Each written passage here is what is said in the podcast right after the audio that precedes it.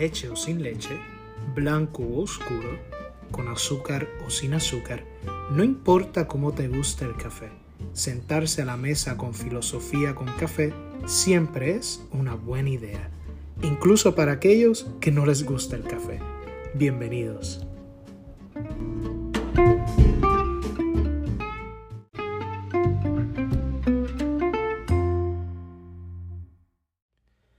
Amigas y amigos, bienvenidos a esta sección de Aquí y Ahora. En este espacio esperamos reflexionar juntos y a veces con algunos invitados respecto a diversos aspectos que nos tocan de alguna manera. Reflexionaremos respecto a lo que acontece aquí y ahora. Y no lo definimos para dar espacio a multiplicidad de oportunidades para pensar libremente. Advertimos que estas secciones durarán más de 10 minutos. En esta ocasión hablaremos del hombre, del ser humano, pero no existe el hombre en general, sino solamente el singular, tú, yo, él, ella. Así que en este momento vamos a hablar de nosotros mismos, de ti y de mí, de nuestras vidas, la tuya y la mía. Para empezar a poner de relieve algunas características de nuestra vida, vamos a considerar las siguientes dos afirmaciones. Una de Dostoyevsky, que es la siguiente. La hormiga conoce la fórmula de su hormiguero. La abeja conoce la fórmula de su panal. El hombre no conoce su fórmula. Aquí está la otra de Gracien. Visto un león, están vistos todos. Visto un ser humano, solo está visto uno y además mal conocido. Cada ser humano, nos dice Gracien, es singular e irrepetible. Pero, ¿por qué es así? ¿Qué valor o sentido tiene nuestra singularidad? Cada uno de nosotros tiene su propia historia, su biografía. Por ejemplo, ¿Quién fue Gandhi o Cristóbal Colón? Aquel ser humano que hizo esto y lo otro.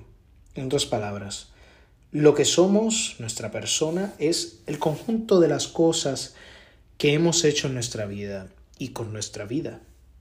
Los animales, en cambio, no tienen biografía, pero ¿por qué yo tengo biografía mientras que la hormiga, la abeja o el león no la tienen? Los animales comen, duermen, se aparean, y nosotros también, pero los humanos tenemos la posibilidad de hacer también otras cosas, cosas diferentes.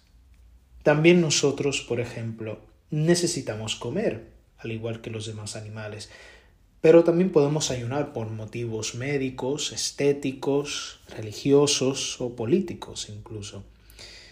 El ser humano posee un comportamiento impredecible, y esto hace que nuestras diferencias, nuestras singularidades se multipliquen. Nosotros no estamos obligados a hacer siempre solo la misma cosa, sino que siempre tenemos por delante muchas posibilidades.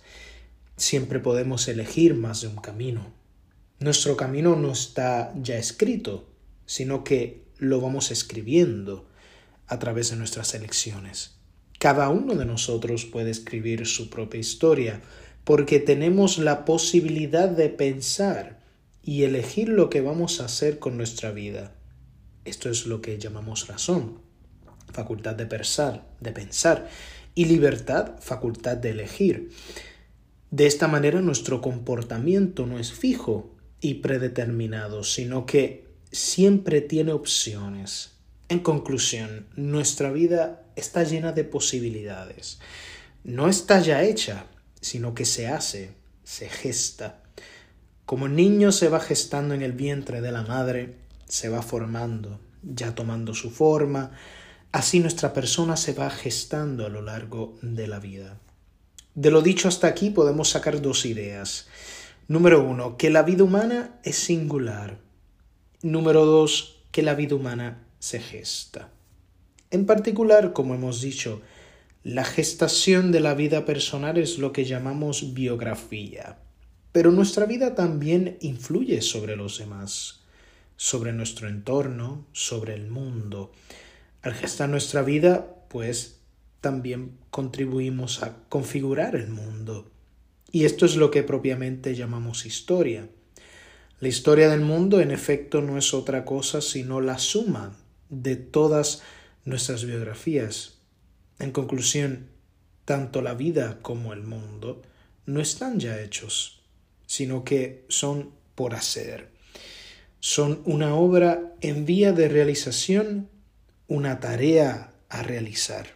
La experiencia de la literatura y la misma biografía de personas particulares así lo exponen. Les leo El otro yo de Mario Benedetti. Se trataba de un muchacho corriente. En los pantalones se le formaban rodilleras. Leía historietas, hacía ruido cuando comía, se metía los dedos a la nariz, roncaba en la siesta, se llamaba Armando. Corriente en tono en todo menos en una cosa. Tenía otro yo. El otro yo usaba cierta poesía en la mirada, se enamoraba de las actrices, mentía cautelosamente, se emocionaba en los atardeceres. Al muchacho le preocupaba mucho su otro yo, y le hacía sentirse incómodo frente a sus amigos. Por otra parte, el otro yo era melancólico, y debido a ello Armando no podía ser tan vulgar como era su deseo. Una tarde Armando llegó cansado del trabajo se quitó los zapatos, movió lentamente los dedos de los pies y encendió la radio. En la radio estaba Mozart, pero el muchacho se durmió. Cuando despertó el otro yo, lloraba con desconsuelo. En el primer momento, el muchacho no supo qué hacer, pero después se rehizo e insultó concienzudamente al otro yo. Este no dijo nada, pero a la mañana siguiente se había suicidado. Al principio, la muerte del otro yo fue un rudo golpe para el pobre Armando, pero enseguida pensó que ahora sí podría ser enteramente vulgar. Ese pensamiento lo reconfortó. Solo llevaba cinco días de luto, cuando salió a la calle con el propósito de lucir su nueva y completa vulgaridad. Desde lejos vio que se acercaban sus amigos. Eso le llenó de felicidad e inmediatamente estalló en risotadas. Sin embargo, cuando pasaron junto a él, ellos no notaron su presencia. Para peor de males, el muchacho alcanzó a escuchar que comentaban Pobre Armando, y pensar que parecía tan fuerte y saludable. El muchacho no tuvo más remedio que dejar de reír, y, al mismo tiempo, sintió a la altura del esternón un ahogo que se parecía bastante a la nostalgia pero no pudo sentir auténtica melancolía, porque toda la melancolía se la había llevado el otro yo. El otro texto, que también hace eco de esto, es una biografía de una estudiante que por razones de confidencialidad la llamaremos Francesca. Y dice, todo ser humano nace crece, se reproduce y muere. El ciclo de vida es el mismo. Sin embargo, las etapas se personalizan con cada individuo, pues aunque sean marcados por situaciones similares, su desarrollo se enriquece por la manera única en que cada persona maneja dichos eventos. Parece increíble que la vida sea mucho más compleja y dinámica de lo que se puede percibir en una palabra de solo cuatro letras. Es entonces donde aparece el gran dilema. ¿Por qué soy como soy? ¿Cómo llegué hasta el punto de sentirme perdida? ¿Cuál es el significado de mi vida? ¿Para qué vivo? ¿Hacia dónde me dirijo? Interrogantes para las cuales encontré algunas respuestas durante el recorrido de mi vida. Continúa Francesca. Durante los primeros años de ese recorrido fui una niña responsable, obediente, cariñosa, respetuosa y me destaqué en el ámbito académico. Crecí en la que, a mi entender, percibía como una familia feliz. Me sentí amada por mis padres, hermanas y familiares cercanos, pero esta idealización de una vida perfecta se iría desvaneciendo con el pasar del tiempo. El primer acontecimiento que atentó contra esta percepción ocurrió el 17 de diciembre de 2008, cuando fui internada en el Hospital Panamericano en Sidra, a consecuencia de un enfrentamiento con mi padre, donde él me golpeó fuertemente, y yo intentando zafarme, le respondí. Mami lo defendió a él sin percatarse de que enviándome allí, para supuestamente evitar algo peor, solo lograba protegerlo a él haciéndome a mí un daño inmenso. Mi estadía en ese hospital fueron los peores seis días de mi vida, y más aún cuando los psicólogos y psiquiatras decían que yo no debía estar ahí, que yo estaba bien. Al salir intenté retomar mi vida normal, pero sin duda esta experiencia había marcado mi vida. Desde ese momento comprendí que la vida no siempre es justa, que no existía nada ni nadie en este mundo que antepusiera mi bienestar y seguridad a sus necesidades, y más aún, pude conocer el verdadero valor de las cosas simples.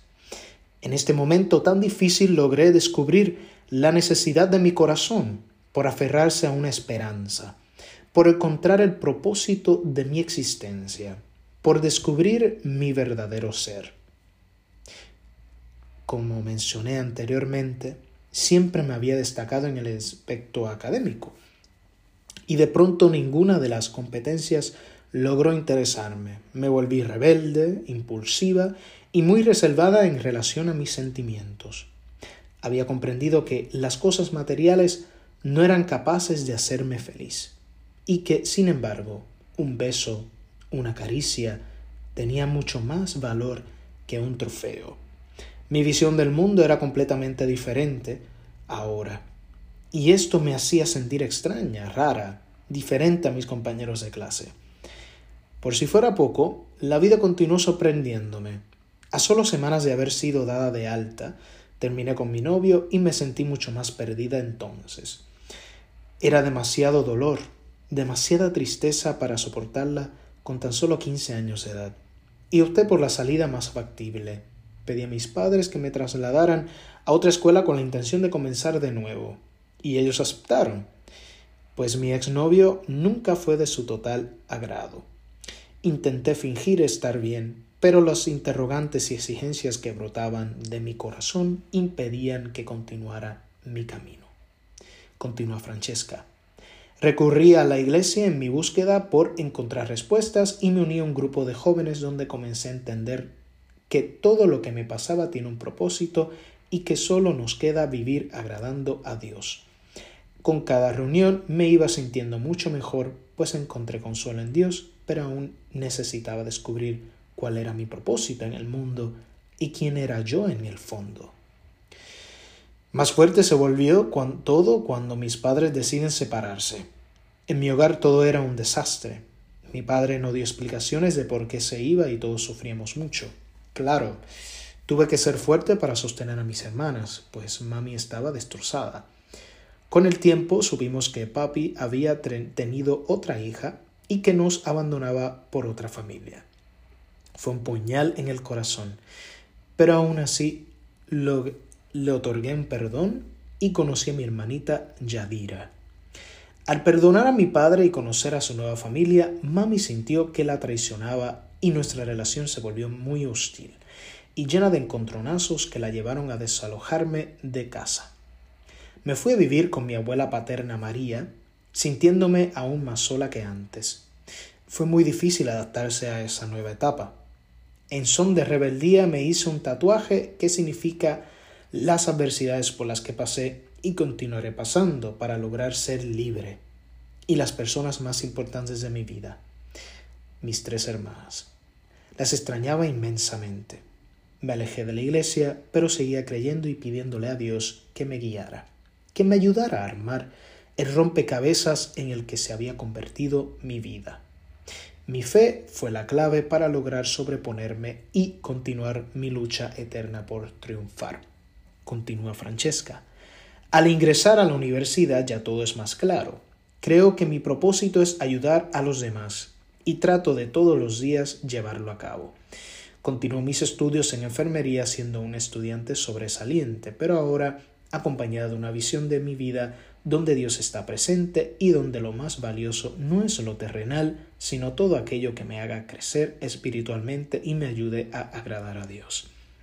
Recuperé las relaciones con mis familiares porque descubrí que la vida es lo, la familia es lo más importante. Hice amistades nuevas y las valoro en gran medida, pues sé que lo que realmente importa son las personas. Me uní sentimentalmente a un hombre que me ha ayudado a crecer como persona, a conocer el amor sin límites y entregar completo mi ser. Y termina Francesca diciendo, no debo decir que estoy completamente segura de que ya tengo la vida resuelta, ni mucho menos que sé quién soy por completo.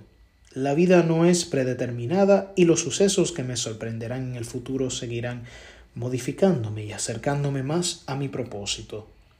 Pero sí puedo decir que el destino es incierto, que no importa cuántas veces nos tropecemos, hay que levantarnos, que de los errores se aprende, que hay que agradecer, perdonar y dar segundas oportunidades, que la vida no es eterna y que debemos aferrarnos a nuestros sueños con mucha determinación para algún día ver los hechos realidad. No sé qué obstáculos se me presentarán en el camino, no sé cuántos más sufriré.